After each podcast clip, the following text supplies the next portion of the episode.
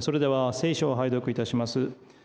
口語訳聖書、旧約聖書の850すみません、884ページから885ページ、信玄の4章20節から24節となっております。それでは拝読いたします。我が子よ、私の言葉に心を止め、私の語ることに耳を傾けよ。それをあなたの目から離さず、あなたの心の内に守れ。それはこれを得る者の命であり、またその全身を健やかにするからである。油断することなくあなたの心を守れ。命の泉はここから流れ出るからである。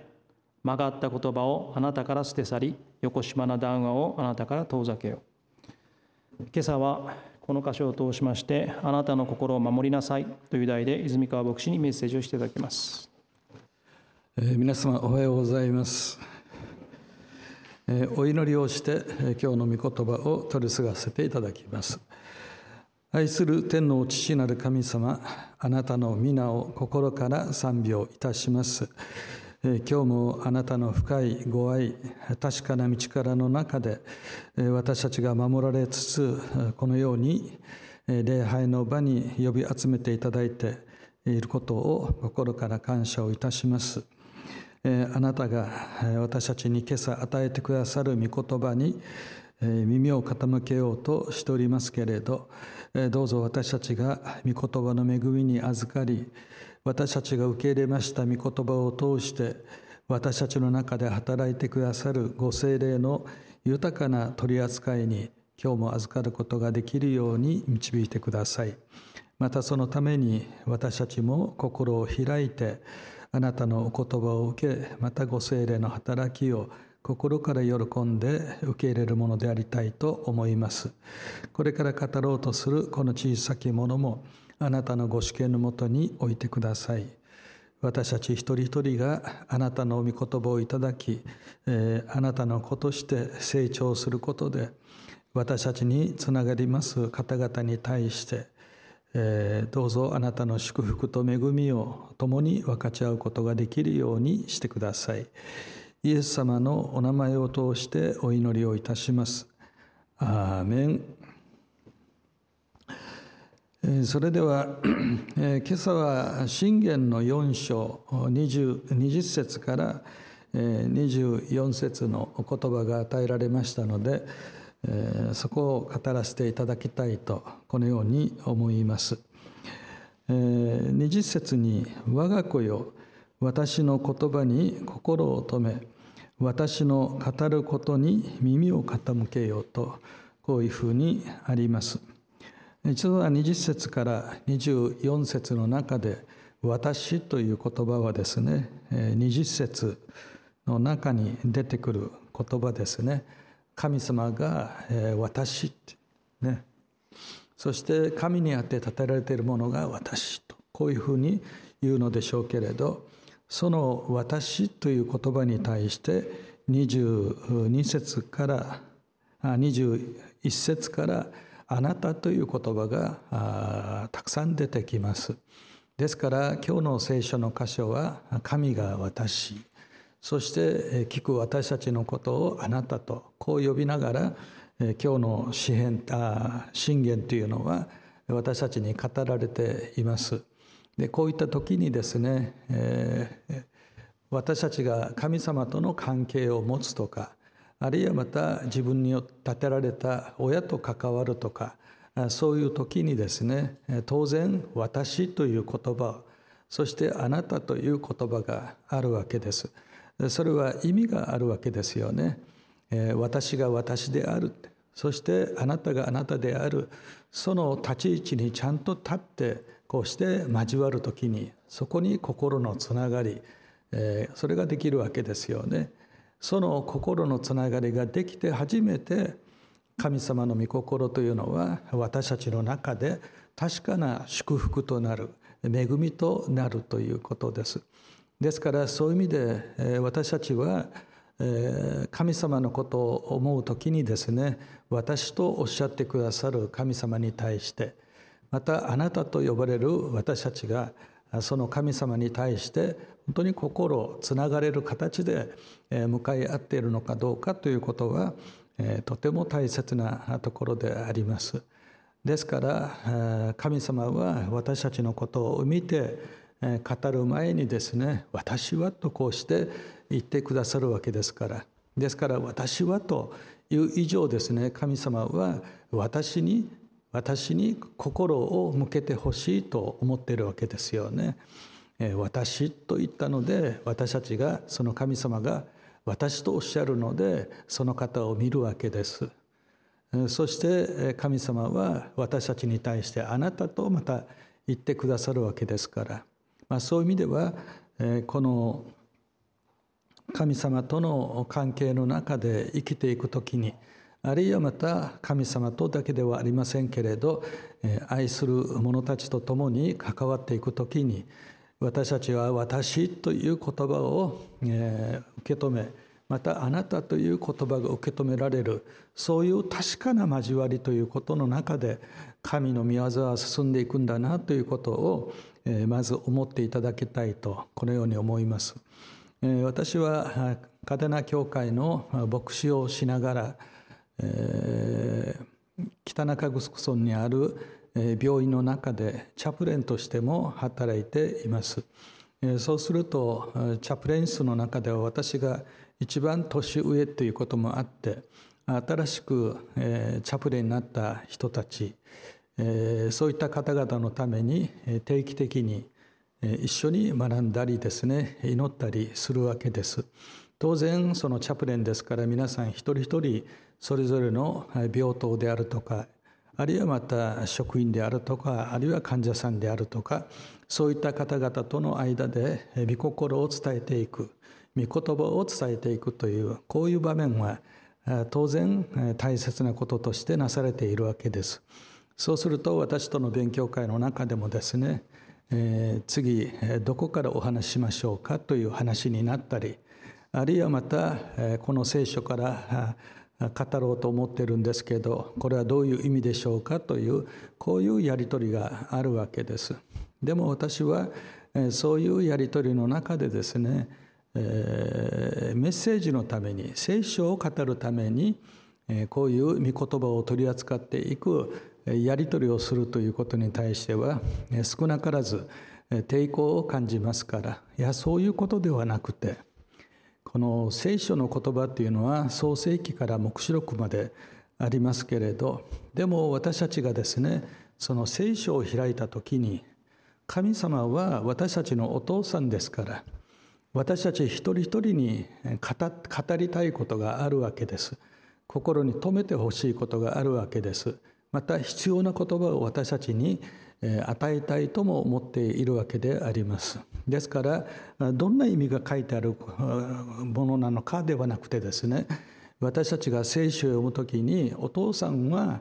今日読んだ聖書の箇所の中から私に対してね私誰でもない私に対してこの聖書の御言葉を通して何をお父さんとして子供である私に語ってくれてるんだろうか。お父さん何を私に、え気づいてほしいんですか？あるいは分かってほしいんですか？その御言葉の中で私はどこに心を止めたらいいんですか？と。ですから私も牧師ですからよくわかるんですけれど御言葉を伝えていくというそういう役割が与えられているとどんな時でもですね御言葉を読むとすぐメッセージというふうに組みなんていうんですかつないで考えてしまうということがあるわけです。ですから場合によっては牧師になりたての頃の最初は特にそうでしたけれど自分に語られているお父さんの言葉として聖書を読むことが結局忘れられていて聖書を開くたびにみんなに話す時ためにここから何話したらいいんだろうかという人に話す言葉として聖書の言葉を読んでたということがあったんですね。とても愚かだったというふうに思います。聖書はですねどんなにたくさんの分量があったとしても全部読まなければいけないと思ってですね通読に一生懸命というこういう読み方はですね基本的には違うんだろうというふうに思います。天の父なる神様は今日生きているあなたに対してね、今日生きている皆さんに対して神様はそれぞれに違う形で、えー、御心を伝えてくださるわけですからそれを受け止めるということが一番大切だというふうに思います。ですから私自身は聖書の箇所を持ってこられてこれについてこれどういうことでしょうかという話になる前にいやいやそのことの前にこれはあなたに対して与えられた御言葉神様が何であなたのためにこの御言葉を与えたのか何をそこから聞いてほしいと思っているのかそこにまずは焦点を当ててですねそしてその中から課題が出てきた時にまたその御言葉についていろいろ語り合いましょうという話になるわけです。ですからメッセージのための聖書という風には私自身は誰にもそういうふうに聖書を読んでほしくないというのがありますので、まあ、ぜひ皆様もですねえ今日の礼拝の中でえメッセージを語りますけれど当然ながらえ私はえ自分に対して語っている語ってくださった言葉としてこの聖書の箇所をまず受け止めますけれど。でもメッセージをする立場の私が私になぜ神様がこの言葉を与えてくれたのか。要するにそのメッセージを受け取る方々ですよね。皆さん一人一人。皆さん一人一人に対して神様は私という器を通して皆様一人一人に語ってくださっている。必要なことだから語ってくださっているというふうに思うわけです。ですから泉川牧師のメッセージを聞くという形でですね礼拝のメッセージは聞かないようにしていただきたいと思います。当然私がお話をしてますから私らしさとか私自身がそのメッセージの中で現れているということはあると思いますけれどそんなことよりもですねそれを通して神様がお父さんが私私たち一人一人に対して私のために語ってくれている大切な御心があるそれをまず聞く。それを受け取っていく。なぜならば神様は皆さんのために語ったんですから。語った皆さんが神様の御心を受け取ることができなかったら神様としては残念だっていうことになると思うんですよね。ですからそういう意味ではあのどなたが講談で立って話すにしてもですねある何々牧師のメッセージというこういう聞き方はですねできるだけしないようにしていただきたい。どんな時にもですね神様がそのことを通して私に今語ってくださっている。私のために語ってくださっている神様の御心を私は受け止めていこうというこういう思いでですね聖書の言葉を聞いていただきたいと思いますしまた皆様が個人の生活の中で聖書を開く時も同じです。もうマタイ福音書全部読み通すと決めたからあマタイ福音書次次次次みたいな話じゃなくてですね、えー、そんなにたくさん必ずしも読まないといけないということではないんですよ。私たちにとって必要なことはですね一つだけである場合があるわけですよね。複数の行行の中でですね実は一つの言葉だけその言葉だけを私たちに必要な言葉として神様が伝えようとする場合もあるわけですから、まあ、そういう意味ではあの神様が自分に対して語ってくれているというこういうなんか関係性の中で、えー、聖書通読、まあ、聖書朗読で 違うですね、えー、聖書を読むということですね。そういうこともしていただきたいというふうに思います。で今日の聖書の箇所を通してもわかるわけですけれど天の父なる神様はこのことを通して御言葉をですね御言葉を語ってくださっているそしてその御言葉を私たちがちゃんと受け止めるんだったらそこに何がまず与えられているのかということについて22節ね。えそれはこれを得る者の命でありまたその全身を健やかにするからであると。こう書いてありますよね。ですから天の父なる神様が私たちに対して言葉を与える。でその言葉が皆さんの中にちゃんととどまる。その御言葉が皆さんの心の中で守られるのであればそれは皆さんにとって言葉が御言葉が命となって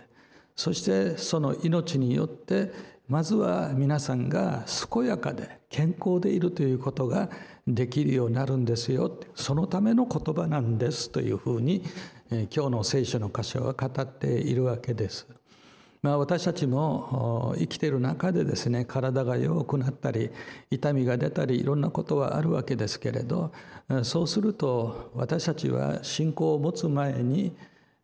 あの信仰を持つ前に普通の生活をしていましたから一般の人たちがですね例えば病気になった調子が悪くなったという時にどんなふうに対処するかということを教会に来る前に学んでいるわけです。そして信仰を持った後もですね相変わらず私たちは病気になったり調子が悪くなった時の対処の方法としては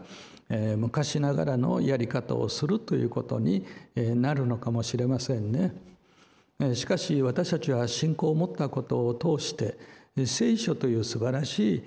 お言葉をいただくことができるようになったわけですからそうすると今日の聖書の箇所の中では私があなたに対して与えた聖書の言葉それがあなたの心の中にとどまるならばあなたの心の中にあるんだったらそれは命となって、えー、あなたを健やかにするものなんですよと言ってるわけですよね。ですから私たちは素直にああ御言葉を私たちの心の中に宿すようにですねその御言葉を自分の心の中で守って自分が心の中で持つことができたらそれが私たちを健やかにしていくんだな。であればですね健康の秘訣っていうのはいろいろあると思いますけれどそういったことの中の一番本質的で中心的なところは御言葉をですね私の心の中に守ることができるかどうか。ここが重要なんだなということを今日の御言葉を通して示されますから、えー、ぜひ皆様もですね私たちを健やかにしてくださるという御言葉を自分の中に保つことができるようになりたいと思います。自分自身はというと脳梗塞で倒れて現在糖尿もあったりとかですねいろんなことがありますからこういう御言葉に照らして自分を見ていくときに牧師という立場で働かせてはいただいておりますけれどまだまだ私は、えー、御言葉が私の中に心の中にちゃんと存在していてその結果として自分が健康であるというところまでは至ってないんだなということは素直に認めますからそういう意味では改めて今日の御言葉をですね、えー、読み返しながらどうしたら私の心の中に御言葉が入ることができるとどまることができるのかということについても少しお話をしておきたいというふうに思うわけです。でこの20節と21節の中で「我が子よ」と呼びかけてくださった天の父なる神様が私の言葉に心を止めまずは心を止めなさいと言ってますよね。私の言葉に心を止め、私の語ることに耳を傾けよとこう言っているわけでしょ。そうすると私たちはこのことを通しても教えられるんですけど、えー、親である者がですね子どもたちを育てる時に子どもたちに本当は聞いてほしいのに重要なことだから必ずここに留めてほしいのに、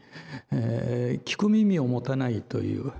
子供に対してどんなにそれを語ろうと思ってもですね、えー、心の中に入っていかないということを経験しますよね。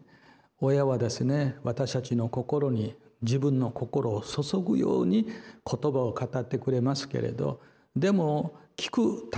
聞く立場のところに立っている者もですね心を注いで語ってくれた言葉であれば自分たちも子供としての心を親に注いでいくという形でですねその言葉を受けていくということをしないとですねせっかくの私のための言葉が何の役にも立たないということになるということです。ですから天の父なる神様が「我が子よ」と言って私たちに対して言葉を語ってくれる時に神様は我が子よというところに自分自身の親としての真実な心を私たちに注ぎ出しながら語りかけているということがわかるじゃないですか。そうするとそういった言葉を受け取っていくためには私たち自身もその言葉にですね父が語ってくださる言葉に心を止める要するに、そこにとどまって言葉に対して何、えーえー、て言うんでしょうかね、要するに神様を無視しない形でですね神様を尊重するような思いでその語ってくれた言葉に自分たちも心を止めていくということがまず必要なんだということですね。ですから私は先ほど、えー、聖書は聖書ですから創世記から黙示録に至るまで全部神の言葉です。だからどの言葉も大切な言葉です。でも私が聖書を読んでいる時に自分の心に神様が語りかけてくださっているなと分かる時っていうのはあるんですよ。分かる時特別じゃないんですよ。毎日でもそれは感じることができるところですから。そうすると神様が私たちに対して語ってくれているなと感じながらお語りくださいお父さんという形でその言葉に父の言葉を聞くという子供の心でその言葉に目を留めていくということはまず大切なこと心に留めるということは大切なことということですね。そういう当たり前のことをちゃんと毎日続けている人はですね確実に健やかな体を持って生活をするということに至るとこう思うわけです。そして私の言葉に心を止めなさいと。そしてその後が私が語ることに耳を傾けよというなるわけですよね。そうすると心をまずは心を向けるんです。その次に耳を傾けるんだというふうに言うわけですよね、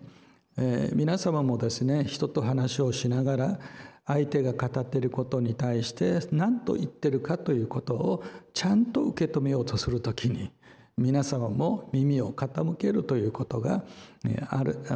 耳を傾けるということをすると思います。その耳を傾けることっていうのはただ耳に音が聞こえたらいいという意味ではないですよね。その語っている言葉にどういう思いがあるのか何を語ってくれているのか何を私に伝えようとしているのかということに耳を傾けるんですから言うなれば語られた言葉がですね何を私に語っているのかということを知ることができるために私たちは耳を傾けるというのはそれを意味を知ろうと思ってそれを理解するように何度もこうして考えながら聞くということになるわけです。ですから暗唱聖句というのがあります。暗唱聖句は何かあった時にですね私たちが神様が用いてくださる言葉として心の中でパッとその思い浮かぶということもありますから暗唱聖句がいいことには間違いがないんですけれどでももし私たちがただ暗唱聖句という形で覚えているだけであったらですねその語られた言葉がどういう意味を持ってどういう心を持って何を目的として語ってくれているのかということについて要するに耳を傾けるという、ね、聖書の言葉を読んで頭に覚えさせるではなくて聖書をいただいてですねそれがどういうことなんでしょうかというそこには聞くという行為があるわけですよね。ですから普段からですねああこれは父なる神様が私に何か語りかけてるなこの言葉と思ったらですねその語りかけてる言葉がどういう意味を持っているのかということ何を言おうとしているのかということ耳を傾けるという表現があるようにそれをしっかり聞き取ろうとするえそういう姿勢が私たちにとって必要なんだなということもわかるわけですよね。そして21節でそれをあなたの目から離さず、えー、あなたの心の内に守りなさい。ですから、えー、最後はそれをあなたの目から離さないようにしなさい。だから、えー、心を止めて、耳を傾けて、そして、えー、それを目から離さないそこまでしてくれたらその神の御言葉はあなたの心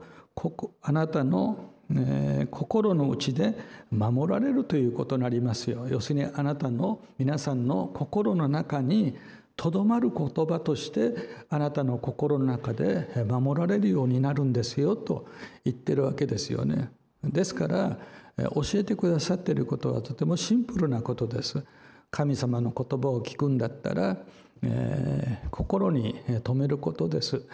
そしてそれは私に伝えたい神の言葉ですから伝えられる自分がそれを受け止めなかったら分からなかったら意味をなさないわけですからそれを知ろうとするということが必要でしょう思い巡らすということですよね。そして、それから目を離さないというのはどういうことかというと自分たちが神様の御心教えということを心の中で受け止めた時にですね耳を傾けてそれを心の中に入れようとする時に私たちは神が教えてくださったこと語ってくださったことそれが私の今日の生活これからの生活自分が目で見て生活する全てのことの中に神様のお言葉を通して見え方が変わっていく。今まで気づかなかったことに気がついていく。目が開かれるということですね。ですから私たちが自分たちの生きてる生活の中で御言葉と今の私の生活とがですね結びついていく。そのためには自分たちが心の中に受け止めた聖書のお言葉を通して教えられたこと示されたことそれが今私が生きている生活の中でどういうことなのかこういうことなのかああそういうことなんだなというふうにして生活の中で語られた御言葉を基づいて現実を見ていくということをしないといけないということです。そうするとですね私たちは神様の言葉だという特別な心ものだという意味で心を止めてそしてその意味するところをしっかり聞いてそして聞いた通りかどうかということを実際の生活の中で見ていくってそういうことまでするんだったら神様が私たちのために語ってくださった言葉を私たちは心の中に守ることができるよそこまでしなかったら心の中に入れてあげたい言葉ですけれど私たちがそこまでの手順を踏まなかったら私たちの心の中にその言葉はとどまるということはできなくなるということです。心の中にとどまらないんだったらしょうがないですよね。天の父なる神様が神様の心からね、心の中から私たちの心の中にその言葉を移し替えて私たちに入れてあげようと思っているわけですからその心の中にその言葉を入れることができなかったらそれは意味をなさないということになるということです。ですから聖書を読んだ分量がですね私たちに恵みを与えるということではなくて私たちが聖書が教えているような形で心の中に御言葉がとどまるという形で私の中心の中に与えられた言葉を守って保つということができるようになるということが必要ということになります。えー、そして22節で、えー、それはこれを得る者の命であり、えー、あなたの全身を健やかにするからであると。書いてあるわけですよね。そこまでして自分たちの心の中に御言葉が保たれるようになるとそれは皆さんにとってはこれは命に命なんですよ心の命なんですよというふうに言うわけですよね。ですから聖書の言葉というのを私たちが心の中で保ちそれを自分のものとして持つことができた時に初めてその言葉は皆さん一人一人にとって命となるんですよとそしてその命をいただいたことを通して直接的にすぐに現れることの一つがあなたが健康になる健やかになるということなんですよというふうに今日の聖書は語っているわけです。ですから私たちが本当の意味で神の御心の中で健やかに生きることができるものとなるために私たちに大きな課題をですね示してくださっていると言っていいと思いますのでどうぞ私たち素直にですね聖書の言葉を受け止めていきたいというふうに思います。結局なんでそうなるのかということについて少しだけ私が思うところを話しますけれどで私たちがですね、えー、体調がですね悪くなっていくという時にですね一番基本的なところではつい最近はストレスという言葉を、えー、皆様は知っているというふうに思います。え、ストレスは必要なものですけれどストレスを強く感じすぎるとそれが私たちの体を不調にさせていくということは、まあ、今の時代ではこれも当たり前のことという常識だというふうに扱われていますけれどその通りだというふうに思います。でも私たちが生活の中で見聞きすること体験すること自分が不調になるぐらいにですね大変なもの大きなストレスになるということはどういうことかというとストレスに思うように物事が見えてしまうということですよね。イエス・キリストが弟子たちと共にガリラヤ湖をですね進んでいる時に大波に嵐があって大波になりましたよね。弟子たちはもう死にそうなぐらいですね怯えてですね。で慌てるわけです。しかしそこでぐっすり休んでいるですねイエス様を見てみんなが死にそうなのに何をのんき寝てるんだみたいな話になってですね弟子としては自分の死に対してやっちゃいけないだろうという態度でイエス様をですねもう叩き起こそうかとするような状況が起こるんですよね。でもイエス・キリストは同じ状況の中に置かれながらも弟子たちからするとですねもう心臓バクバクでですね血圧も上がってですね死にそうだみたいな形になっているんですけど同じところにいてイエス様は平安でありぐっすり寝ていてそして彼らに対してどうしてあなた方はこのように怯えているのか信仰が足りないということを弟子たちに対して指摘するわけですよね。要するにイエス・キリストは父の言葉を心の中に保っている方でありそしてそれに耳を傾けてその御言葉に基づいて生活の中で起こるありとあらゆるものを見ているわけですから。ですから天の父なる神様の御心が分かりそしてこの世界を天の父なる神様がご支配くださっているということを知っているイエス・キリストにとってはですね何のストレスにもなるということはないわけですよ。ですからこういう状況だったら誰でもストレスになるんじゃないですかと思う方もいるかもしれませんけどでもそうではないんですよね。イエス・キリストの弟子たちほとんどがですね殉教の死を遂げるようになりましたけれど私たちの感覚からしたらすごく緊張しただろうな怯えただろうな怖かったんじゃないかなとか我々は自分を基準にして推測いたしますけどそうではないと思いますよね。ステパノがですね石で撃ち殺されてですね死のうとする時に天を見上げながらですね本当に神の存在をそこで見上げることができて今殺されようとしている人で人かのようには思えないほどに喜びと平安を持って死を迎えていくという姿を使徒行伝の中でも見ることできますよね。ですから私たちはその御言葉を持って物事を見るということと御言葉を持たないで物事を見るということでは実はストレス過剰になるかストレスになることはないのか適切なストレスの中を生きるかどうかっていうのは実は私たちの中に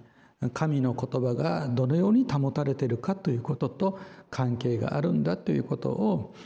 知ることができるわけですよね。ですからそういう意味でこのこれを得る者の命である。御言葉はこれを得る者の命でありまたその全身を健やかにするからである、えー、強烈なストレスの中にいたらですねもう皮膚もおかしくなるしいろいろおかしくなるのは普通なんですけどでもそういう中でも私たちが平安を保ちながら現実は現実としてでも大丈夫だというふうに自分たちが受け止めることができるのであれば私たちは必要以上にですね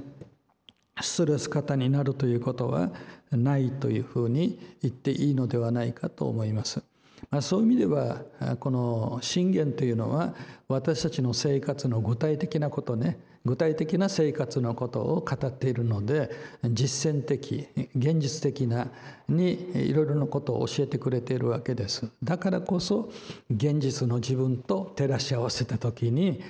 信玄の言葉っていうのは自分はまだまだ御言葉の中にとどまって生きてるわけではないんだな。そうでないところがあるんだなとかっていうふうに自分自身を判断するのにはとても良い書であるんじゃないかなというふうに思っています。さて、えー、続きですけれど23節。油断することなくあなたの心を守れ。命の泉はこれから流れ出るからであると。先ほどはですね御言葉を持っていることによって御言葉がとどまっているその人の心の中に入っていることでその人は健やかになるよという話でしたよね。でも今回はそうではなくてこのあなたの心を守れ先ほどはですねあなたの心の中にあの入れるべき言葉を守りなさいなんですよあなたの心の中に言葉が守られるようにしなさいよが最初の言葉なんですよでも次の言葉は心を守りなさいという話になっているわけですよね。えー、なんでかというとですねこの神の言葉が私の心にとどまるとそれが私たちを現実をどう見てどう対処することができるかというふうに私たちを変えてくださるのでそれが私たちが健やかになっていくということの大きな理由だというふうに思うんですけどでもじゃあ健康がですね守られる健やかになれる何のためにという別に私たち健康で生きてそして多くの人が言うんですけどピンピンコロリでですねあっという間に向こう側に行けたらいいなみたいにして言うんですけれど。でも私たちにとって最終的には自分が病気なのかとか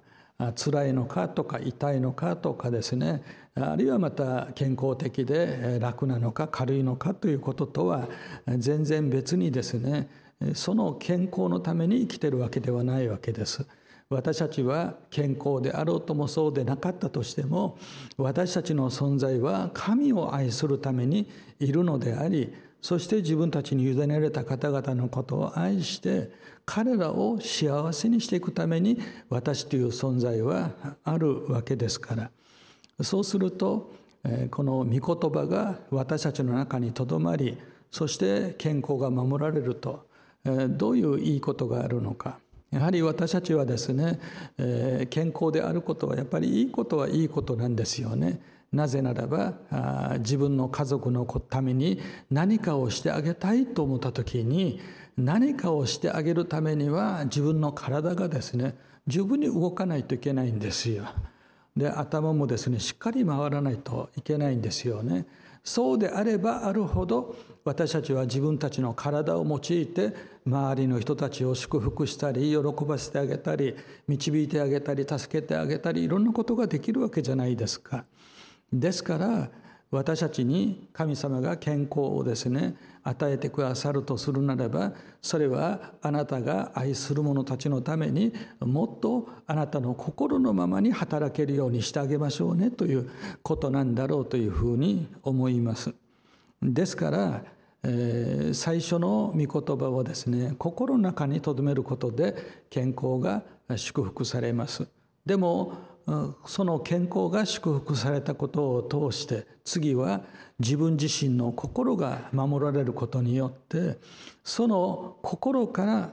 らここに書いてありますけど命の泉はこれから流れ出るからであるというふうに教えていますよね。皆様がよく知っているこのお話の中にイエス・キリストがですねあのえ水を飲むためにですね井戸のそばに行った時にえそこに来たですねサマリアの女の人がですねえイエス様が水一杯くださいませんかとお願いした時にえなんであんたはユダヤの人でしょうと私たちとは仲が悪いのになんで私に水をくれとか言うのかと言ってですねつけんどんな対応をしたというのがありましたよね。ですから彼女はイエス・キリストが水を汲むものを持ってないので大変お困りだなっていうのは分かるんですよ。分かるけれどそのたった一杯の水も飲ませてあげようとするようなですね優しさがないんですよ。思いやりがないんですよね。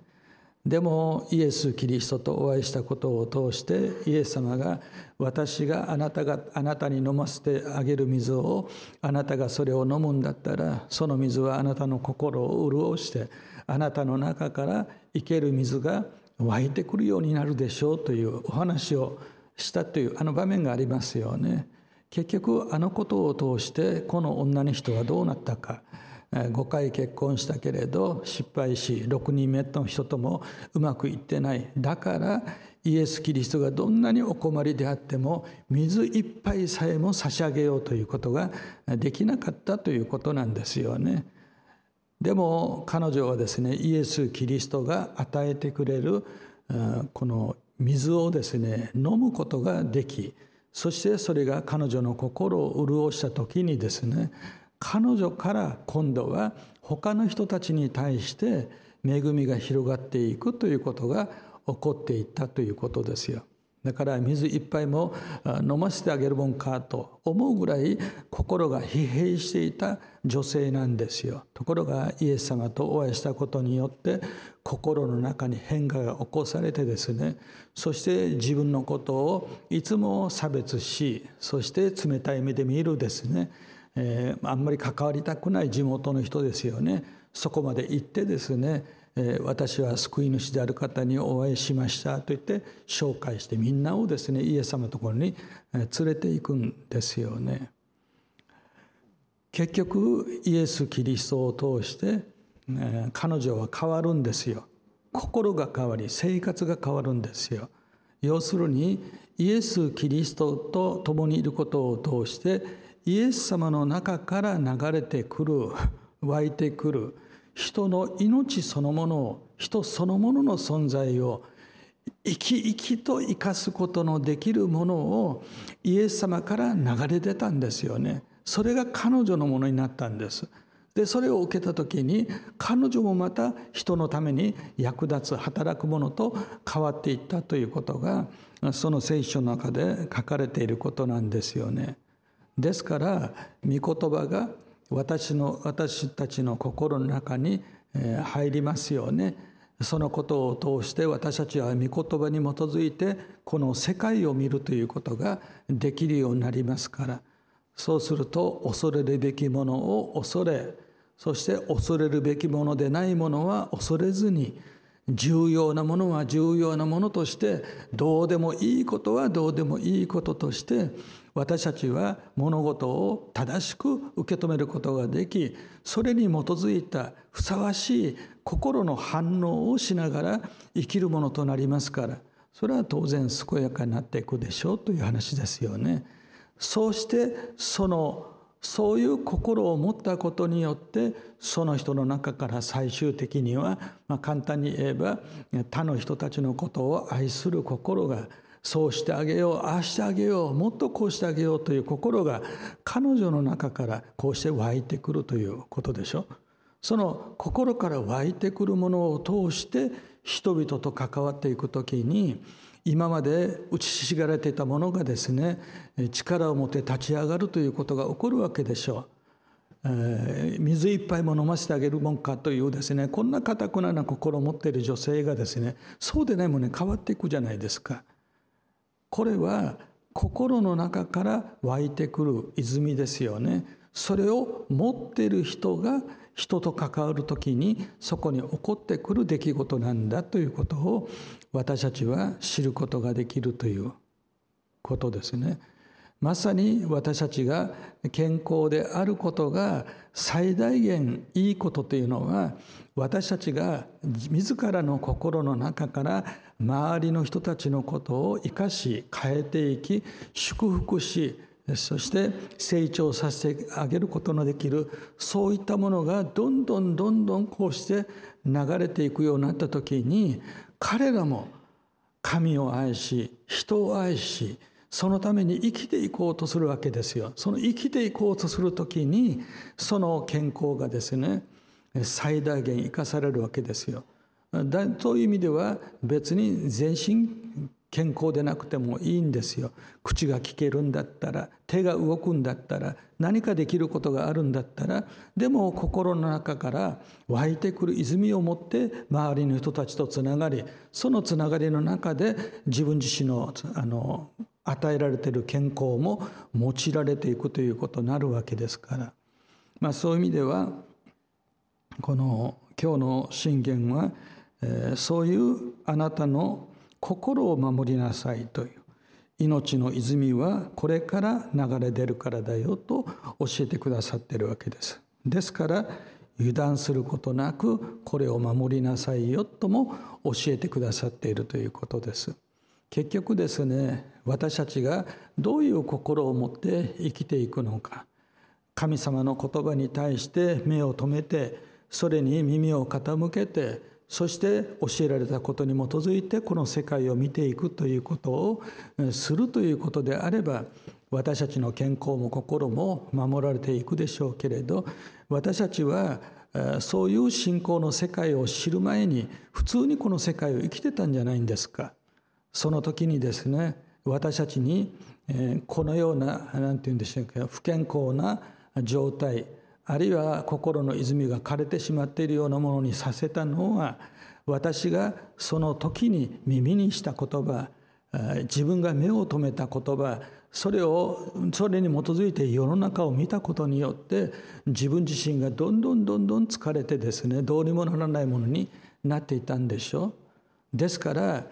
それは外側からですね私たちに対して、えー、与えられるしかもその与えられたものは私たちの記憶の中で心の中にまだ保っているんですよね。ですからふとした時にちょっとした時に私たちの中にまた復活させてはいけないような言葉がですね私たちの中からまた出てきたりとかですねあるいはまた誰かの言葉を聞いたことによってその刺激が過去の記憶を引き出してしまうということもあったりするわけでしょう。ですから油断したらダメだよと教えてくださっているわけですよね。ですから私たちが自分自身がいつもだったら喜べているのに喜べなくなったないつもだったら許すことができるのになんでか今日かイライラしてるなとか私たちが自分たちが御言葉を持って御言葉を持って生きて心が守られている時の状態がどういう状態かということが分かる人は自分がいつもとまた違っているなという変化にも気がつきやすいですからそうする時にですねあちょっとこれおかしいよと私は違う言葉を自分の中に入れてしまったんではないかまた古い言葉を自分の中で思い起こしてしまってるんではないのかあまずいんじゃないかというふうにして注意深くそれに対処することができなければいけないということでしょう。せっかくのそういう守られた心から泉が湧くのにそれを私たちが失うことは大変なことですだから油断しないようにしましょうという話になるわけです24節曲がった言葉をあなたから捨て去り横島な談話から談話をあなたから遠ざけなさいというふうに教えてくださっているわけですよね。ですから、私たちは自分の中にもそして外に外から来る聞く言葉にも私たちの信仰をあるいは自分たちの神に対して人に対してのまっすぐな思いをねじ曲げてしまうようなそういう言葉が自分たちの中に入ってしまったりとどまっていたら大変なんですよね。ですからそういうものは当然あるわけですからそれをしっかり取り除いていくということを私たちはしていかなければいけませんよということを教えていますしまた横島な談話をあなたから遠ざけようというふうにしてこの皆さんも経験があると思いますけどおしゃべりって楽しいじゃないですか。仲のいい人たちがですね本当にこうして心から笑って喜べるような交わりっていいですよね。